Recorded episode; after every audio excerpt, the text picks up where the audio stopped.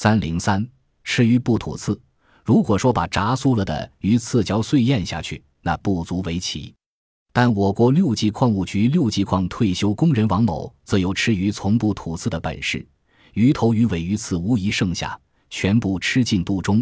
年过半百的王某是东北人，从小酷爱鱼腥，平时不吃肉可以，若有鱼非买不可。他牙齿特别好，食道也比一般人厚些。吃鱼从开头舍不得吐刺，慢慢锻炼以后。不管吃什么鱼，都从不吐刺。市场上卖的那种两三寸长的扒皮鱼，它吃起来就如吞食面条一般，夹进口里不用嚼就下了喉。一次邻居买回一条大鱼，红烧后邀他同享。大家吃完饭，盘中鱼头鱼尾及骨架尚存，他毫不客气，连汤倒入自己碗中，合着饭吃了下去。